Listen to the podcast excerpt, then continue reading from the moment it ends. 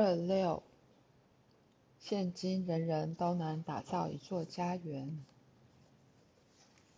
弗拉迪米尔，最重要的事情就是，现今人人都能打造一座家园。每个人都能感受到神住在天堂乐园里。地球上的人类现在距离天堂乐园只要一眨眼。每个人的心中都有意识。当他不再受到教条干扰，弗拉德米尔，你就可以看到。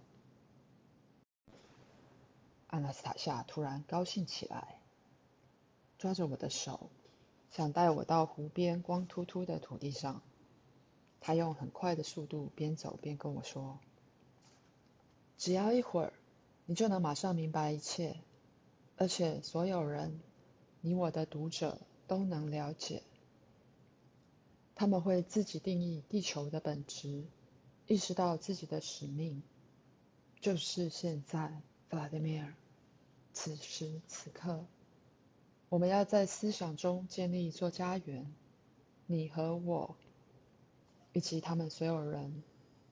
我向你保证，相信我，每个人的思想都将与神的思想接触，天堂乐园的门将敞开。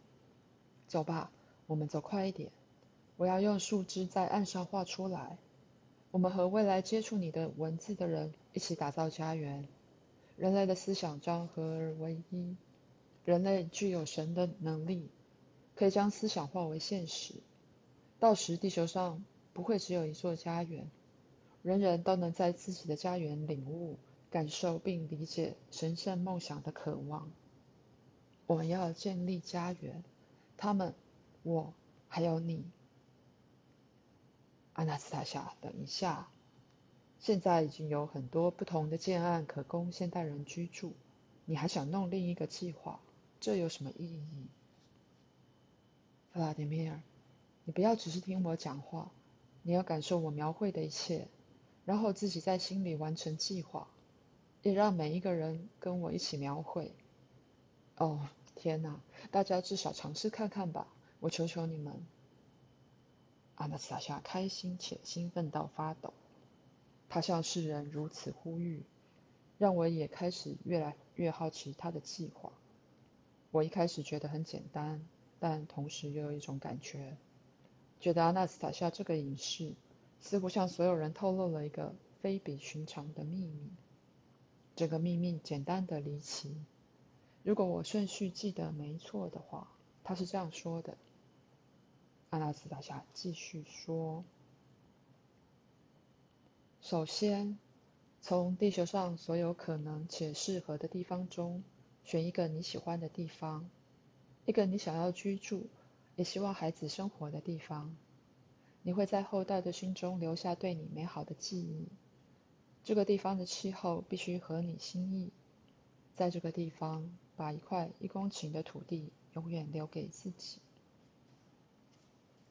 可是现在没有人可以随心所欲地拥有土地。现在只有地主想卖的土地才买得到。是啊，很可惜，真的是这样。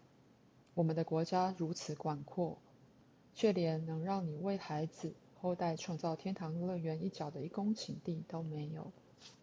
不过现在是开始的时候了。我们可以利用所有现行的法律中最有注意的部分。我当然不会知道所有的法律，但我很确定，我们没有任何一条法律允许永远持有土地。农夫可以租好几公顷的地，但是不能超过九十九年。不然一开始的时候可以短一点，但我们必须立刻立法，让每个人都有自己的一块地，自己的家乡。这攸关于国家的繁荣。所以，如果现在确实没有这样的法律，就代表有制定的必要。这说得容易，可是做起来很难。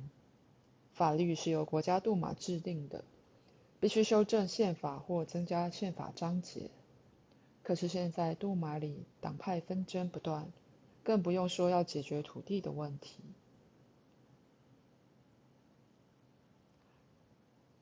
假如没有政党可以立法，让每个人有权拥有家乡，表示必须成立这样的政党。由谁成立？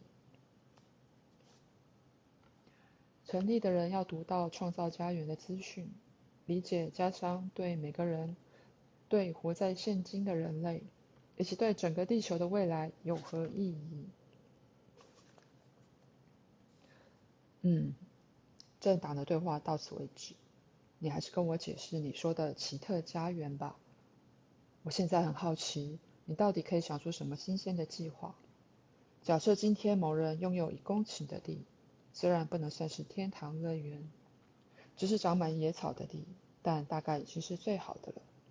他站在自己的一公顷土地上，然后呢？弗拉德米尔，你自己想想看，同时也做点梦吧。